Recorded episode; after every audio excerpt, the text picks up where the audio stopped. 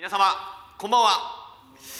えーいつもこの小さき者のために覚えてお祈りいただき心から感謝しています、えー特に、えー玉川大学通信、えー教育学部のためにですね教育学部通信教育学科というところでですね、え昨年の4月から、え学びを始めていますけれどもお祈りをいただき本当にありがとうございます、えー素晴らしい機会を与えてくださった主に感謝ですしまた大川先生ご夫妻にそして、えこのことを理解し応援し祈ってくださっている皆様に本当に感謝な1年間、え来月3月で1年が終わるというところでありますけれども心から主に感謝します。ただですね現実は厳しいところがいろいろありまして、えーなかなかですね本当に困難というかいや難しいなということを経験しています、えー20科目ぐらいをですね、20科目ですね20科目でまさに20科目今年、えーこの受受講して、えーそしてですね、えーまあ、全部で40単位取ることになってるんですけれどもどうしても1科目だけですねもうレポートもテストも受けることができなくてこれは来年度持ち越しましょうということになっています、えーそれで、えーその中でですですねまあでも19科目は大体、えーできているんですけれどもレポートを提出するんですね。でレポートを提出するんですけどもう全部出したんですけれどもでももう一回再提出してくださいっていうのが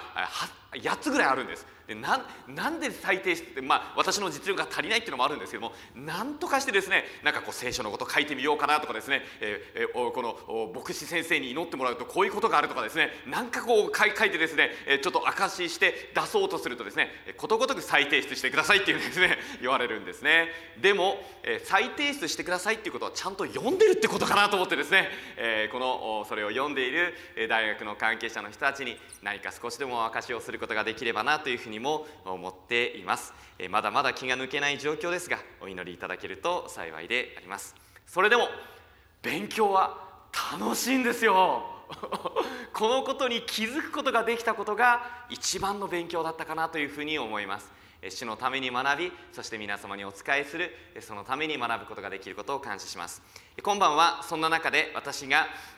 えー与えられている一つの聖書箇所を最初にお開きしてそして皆様と共にえ祈りに入っていきたいと思っています。ご一緒に聖書を開きしましょう。コリント人への第2の手紙の3章の12節から18節をご覧ください。新約聖書281ページになります。コリント第2の手紙の3章の12節から18節をお読みいたします。新約聖書の281ページコリント第2の手紙の3章の12節からお読みいたします。読みします。コリント第2の手紙3章12節。こうした望みを抱いているので私たちは思い切って大胆に語りそしてモーセが消え去っていくものの最後をイスラエルの子らに見られまいとして顔に覆いをかけたようなことはしない。実際彼らの思いは鈍くなっていた。今日に至るまで彼らが古い契約を朗読する場合その同じ覆いが取り去られないままで残っている。それはキリストにあって初めて取り除かれるのである。今日に至るもなおモーセの書が朗読されるたびに覆いが彼らの心にかかっている。しかし主に向く時にはその覆いは取り除かれる。さあ17節と18節ご一緒していただけますか？17節18節3はい。主は霊である。そして主の霊のあるところには自由がある。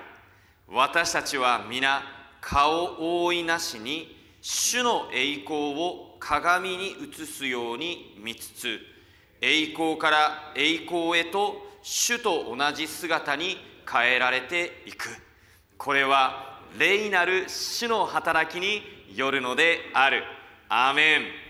えーパウロ先生からコリントの町に書かれた手紙。第2の手紙であります。まあ、1章から13章まであるこの手紙の中で暗記したくなるようなあもう皆様の心にもこの聖書箇所が暗唱聖、この愛称聖句ですという箇所があきっとあるのではないでしょうか、土の器に宝を持てりコリント第2の手紙4章7節もそうですし5章の17節に行きますと誰でもキリストにあるものは新しく作られたものである。古いものは過ぎ去った身を全てが新しくなったのであると。また12章に行きますとパウロ先生に与えられたあの棘、えー3度祈ったけれどもえー、そのこの弱さの中でこの力は完全に働くというあのパウロ先生が体験したその言葉によってどんなに励まされている人たちが多くいらっしゃるでありましょうか。私もそうであります。そのコリントの町というのは古代ギリシャに実在したアテネやスパルタという都市がありますけれどもこのコリントの町も実際にえその存在した町でありました。ただ当時はローマ帝国に支配されていましてそれでも商業都市で交通の要所だったために商業都市であり賑やかで多くの人々が行き交うそういう町だったのであります。多神教の町でありました。でありますからその町にあったこのコリントの教会にはさまざまな問題がですね入り込んできたわけであります。パウロ先生との間には厳しい手紙のやり取りがありました。涙の手紙とも呼ばれます。しかしその困難と痛みの中パウロ先生が教会を導いたことがわかるのであります。そして同時にこの教会はそれほどまでに愛された教会だったのであります。そしてその愛は今全ての教会に主の愛となって注がれていることを表しています。問題があることが問題なのではなく問題の中で私たちが主の愛を受け取ることができるということが大切だというふうに言うことができます。17節をそんな中でもう一度見ていただきたいのですが17節。主は霊である。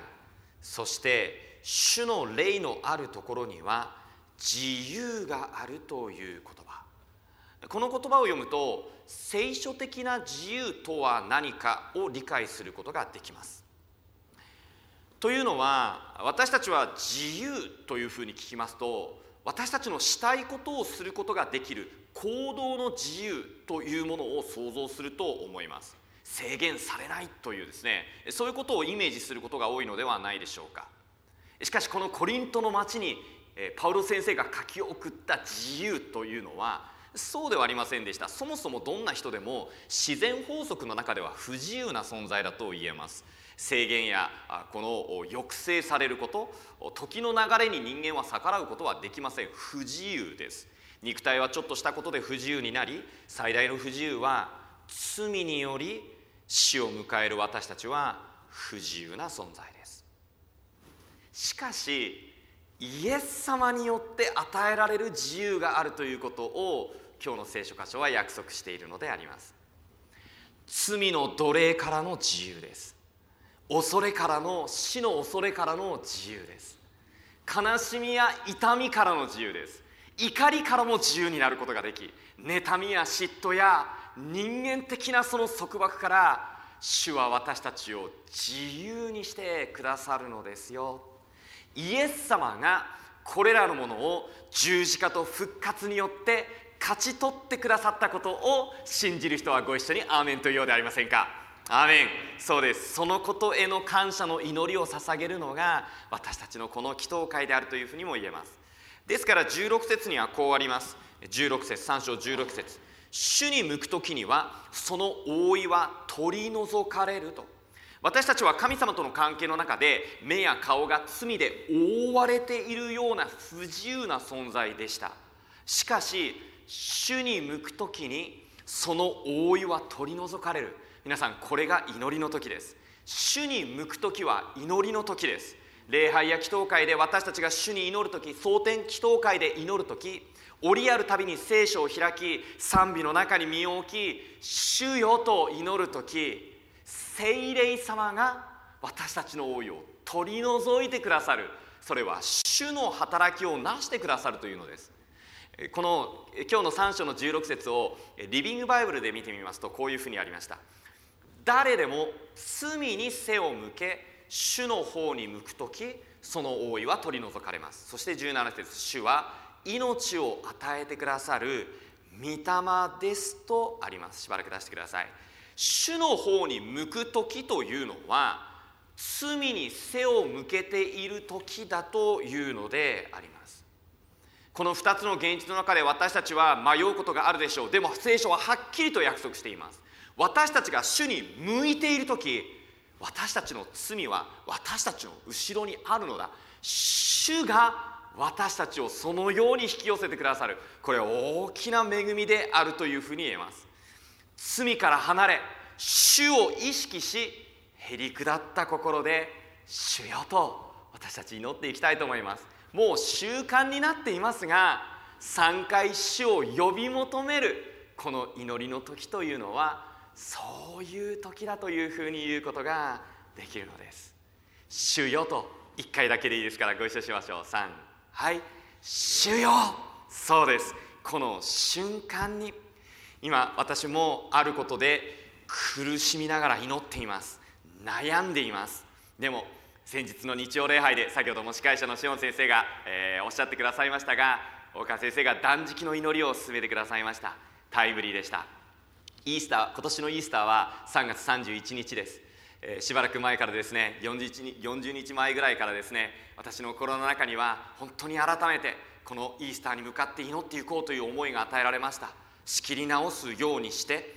意識的に、まあ、この先生もおっしゃられたように水を飲むことや体調面に十分注意が必要ですけれども、えー、祈る時を大切にしていくこと、毎日はできできないかもしれませんが断食をすること。イースターまでの間にそれをしていくこと。まあ、楽しく祈りの散歩をしていくこともあっていいかと思いますし自分一人ではなかなか祈れない時も誰かに声をかけてこのシーズン意識的に共に祈っていくその祈りが積み重ねられていくということは私たちが主に向くそういう時を大切にすることがきっとできると思うのであります。そんな中でえー、今晩もう一箇所聖書を開きしたいのですが詩篇の96編。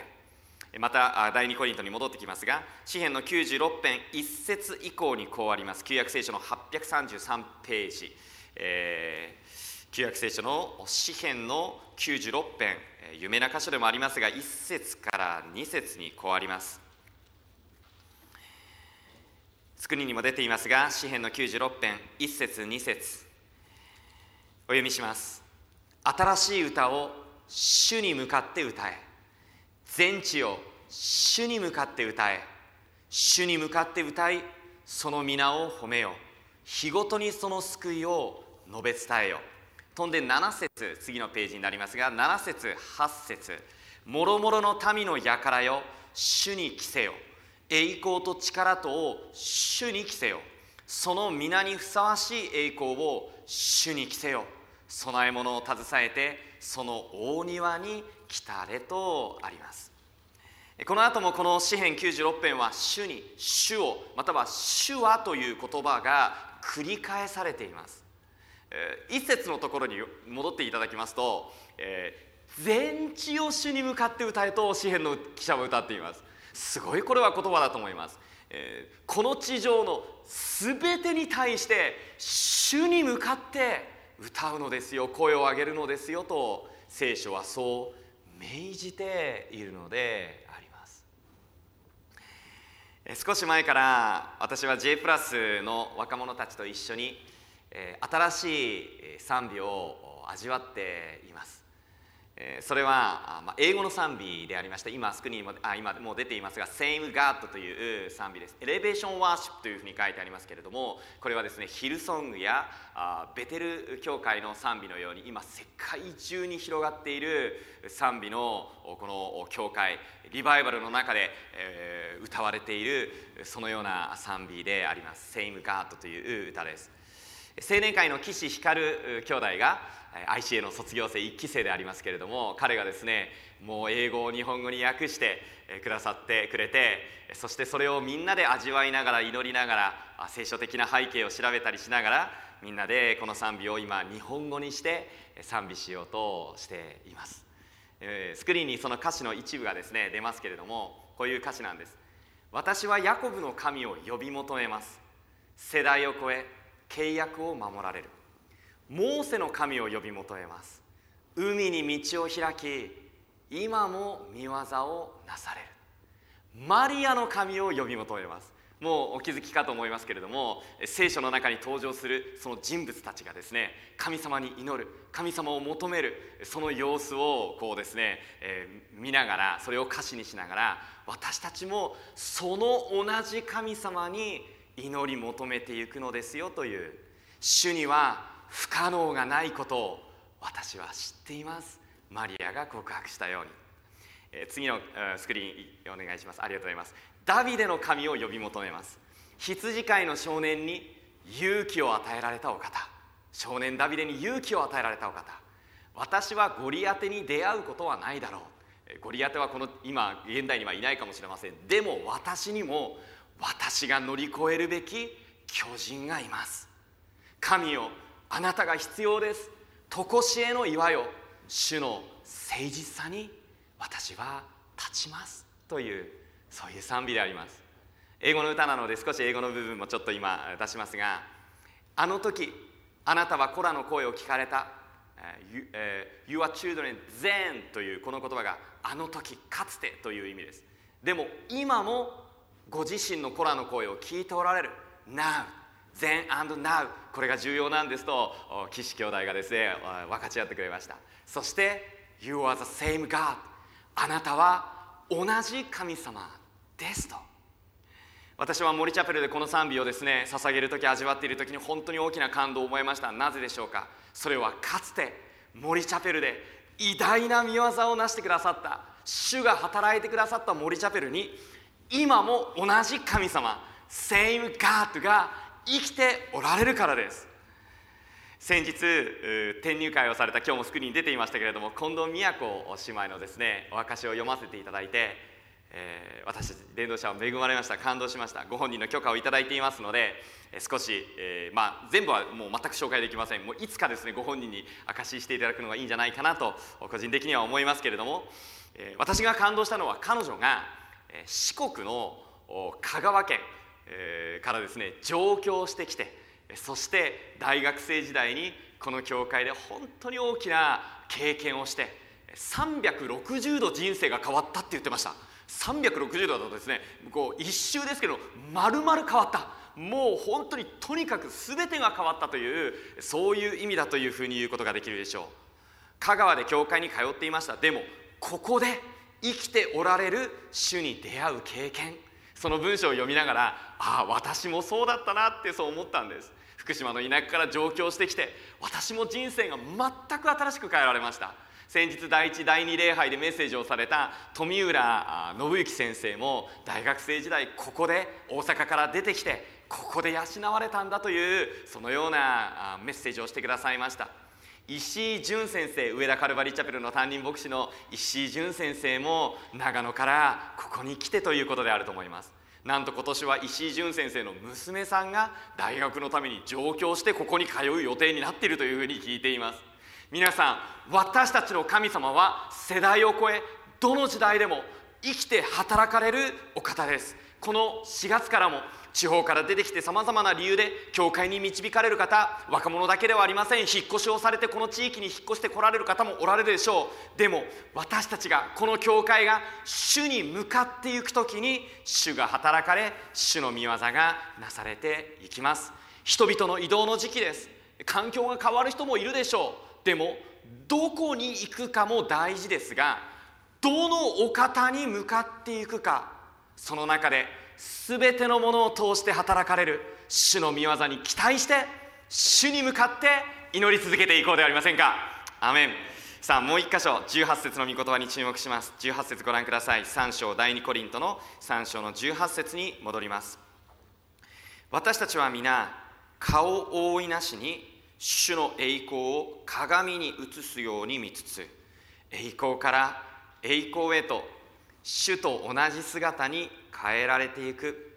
これは霊なる主の働きによるのである。栄光から栄光へと賛美にもなっている有名な聖句です。私を変え栄光へと私を変えてくださる。主と同じ姿に変えられるまで主は私を変えて変えてくださる。この背景となっているのは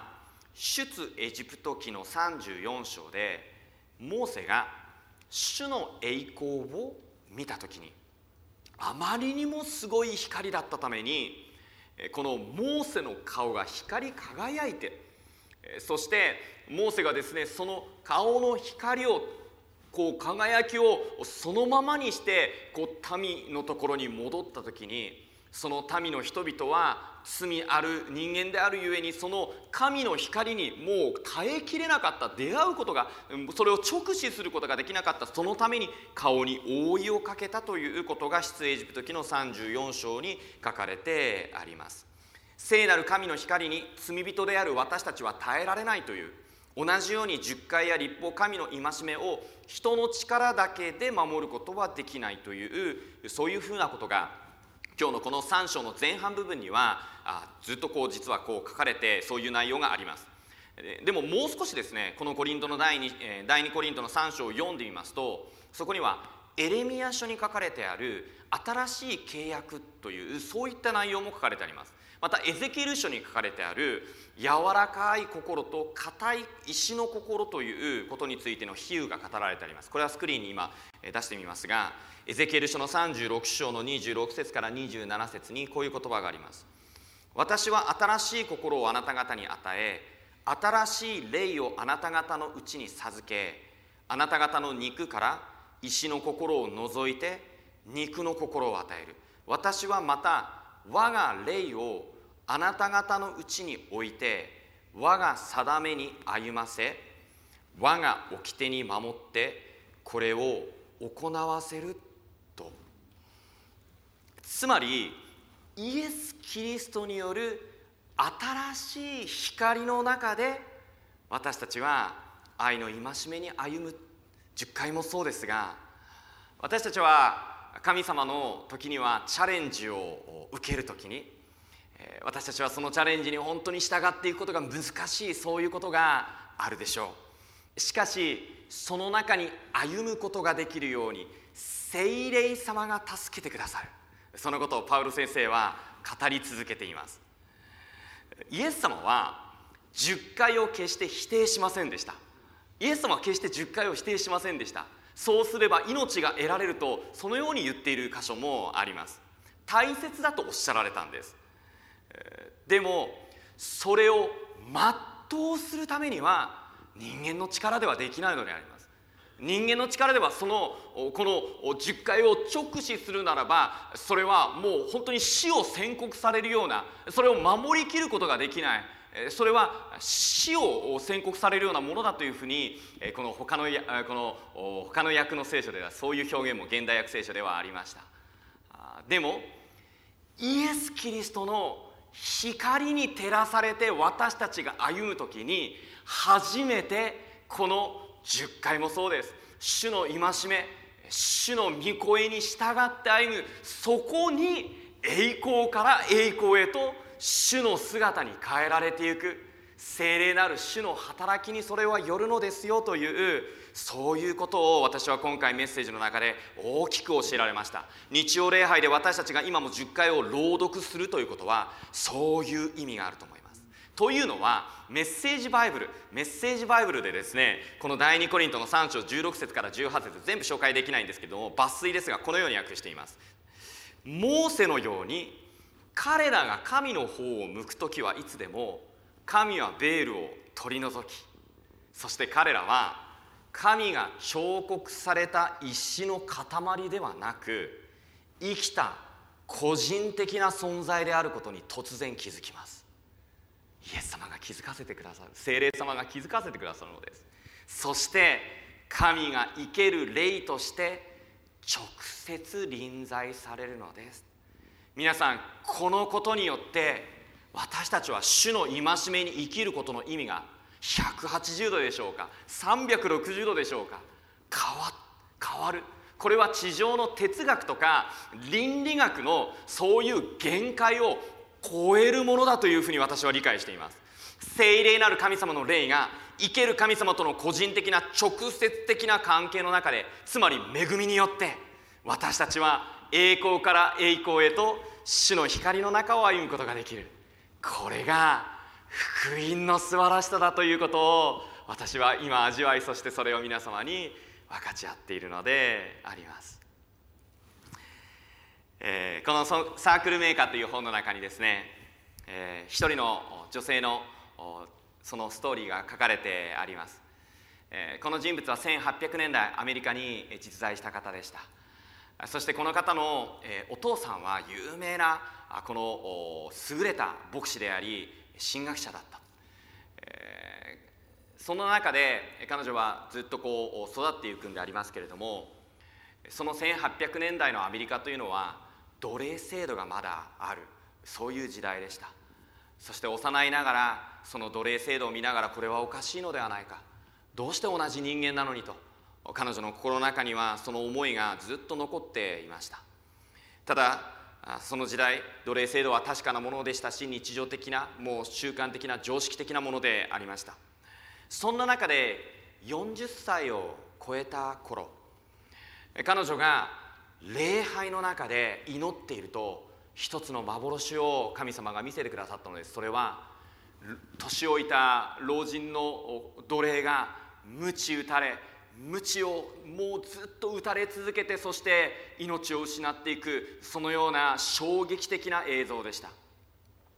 彼女は急いで家に帰り神様が与えてくださったそのイメージの中でペンを取ると一心不乱に一つの小説を書き始めそしてそれを書き続けもうとうとうですねもう紙がなくなって紙袋その辺にあるスーパーの紙袋にまでそれを神様が与えてくださったそのものがもうストーリーを書き続けたといいます。そしてそのようにして完成したそのストーリーがアンクルトムの小屋と呼ばれるものでありました。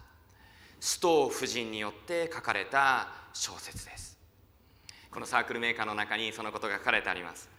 トムという黒人奴隷がアンクルトムですからトムという黒人奴隷がイエス様を信じ続ける、その生涯、奴隷なんです。本当にひどい人生を歩みます。悲惨な壮絶な人生を歩みます。でも彼は信仰を捨てないんです。イエス様を信じそして自分に与えられた主人に仕えていきます。決して反乱を起こしたりしません。でもその厳しい奴隷としての人生の中でとうとう彼はですね最後に鞭打たれ続けでも決して愛を愛愛愛に生きることをやめずまるでイエス様のように鞭打たれ死んでいくというその物語であります。ご存知のようにこの一冊の小説がアメリカ中に広がりそしてリンカーン大統領の奴隷解放宣言につながったと言います。これはウィリアム・バークレー聖書学者のウィリアム・バークレーも書物で語っていることですがこのストー夫人はあのこのペンを持って書き書き書き始めた時、えー、やがてですねこのこのアンクル・トムの声はご存知のように本当にアメリカ中に広がり、まあ、世界中に広がっていきますので人々から称賛を受けるわけです。本当に素晴らしい小説ねと言われるわけですけれども彼女はその時にこう言うんです。私にはあの物語が生まれてくるのを抑えることができませんでした。あれは主がお書きになったもので私は主の御手に握られた卑しい道具にしか過ぎません。次から次へとビジョンが浮かんでくるのを私は言葉にして書いただけのことです。主の皆を褒めたたえますと。ワターソン先生はこの書物の中でこのサークルメーカーの中でこういうふうに言っています。神は預言者ホニこのサークルメーカーのですね最初に出てくるえー、聖者預言者ユダヤのこの伝説の人物祈りの人物、えー、円を描いてですねそしてその円の中に入って、えー、本当にこの雨が全く降らない状況の中であこの雨を降らせてくださるまでは私はこの円から出ません。主よ雨を与えてくださいと祈り続けた、えー、ちょろちょろの雨では満足しない。えこの滝のよういやもっと洪水のようなその雨を祈り求めその祈りに主が応えてくださる。そのようなことが書かれてあるんですがその鬼の祈りを通して干ばつを終わらせることもできるし若い母親の大胆なペンを用いて奴隷制度を終わらせることもできる。あなたも夢の周りに祈りの円を描く勇気があるならとそのように書いています。改めて私は思います。祈りには勇気が必要です。自分なんかにはできないと思うその誘惑と戦うその否定的な声と戦う勇気が必要です。サタンが躍起になって私たちを襲ってきます。夢を持つと潰されます。しかし栄光から栄光へとと聖書は約束しています。栄光から栄光へと圧倒的な主の光の中を歩むことができる。これがキリストによって約束されたクリスチャンの歩みです。パウロ先生は言いました。14節。イエス様によってキリストによって私たちを覆っているものが取り除かれるのだと。どんなに若くても老人でも不可能と思えるその状況の中でも私たちを覆っているものが取り除かれる世界がある。それはちょうどイエス・キリストの十字架でイエス様が十字架にかかられた時に神殿の幕が上から下に真っ二つに裂けたかのように今日私たちと主との間にある顔の覆いが取り除かれる世界を信じる人はご一緒にアーメンというようでありませんか？アーメン。私たちの家族に子供たちに愛する者たちに覆いがかけられているでしょうか？今日それが取り除かれる。2つのことを今日お伝えしました。主に向かって罪に背を向けて祈る祈りです。もう一つは圧倒的な栄光。光の中で祈る祈りです。今回お話を終わりにしますが聖書を読めば読むほど本当にパウロ先生は大変だったろうな。モーセはどんなに大変だったろうかとそんなふうに想像しました。難しい現実地上での厳しい厳しい状況の中を歩んだだろうか。でもその中で聖書にある神のストーリーを彼らは歩んだのだ。そのことに感動を覚えます。パウロもモーセも弱さがありました。あーモーセは、まあ、民数記をですね今ちょうど宿題の箇所で読んでいますけれどももう毎日というかもういくらでも問題が起こってきます。民の不平やそして本当にこの混乱するような状況の中でそれを40年間40年間200万人の民を荒野で導き続けたモーセの生涯というのは一体どんなどんな生涯だったでしょうか。パウロ先生は肉体にトゲがあったと最初に少しお話をしましたけれどもこの第二コリントの11章を見るとどんなに石打たれ鞭打たれそして川の難盗賊の難そして偽兄弟の難都会の難違法人の難もう数えきれないほどの災難に遭い眠られぬ夜を過ごし上乾き寒さに凍えそして最後には殉教の死を遂げていくわけです。しかし栄光から栄光へと彼らを導かれた主。その同じ主。Same God このお方が今晩も私たちと共にいてくださる。ご一緒してくださる。それは私たちの人間の知恵では理解できないこともあるかもしれません。でもだから精霊様がおられるのです。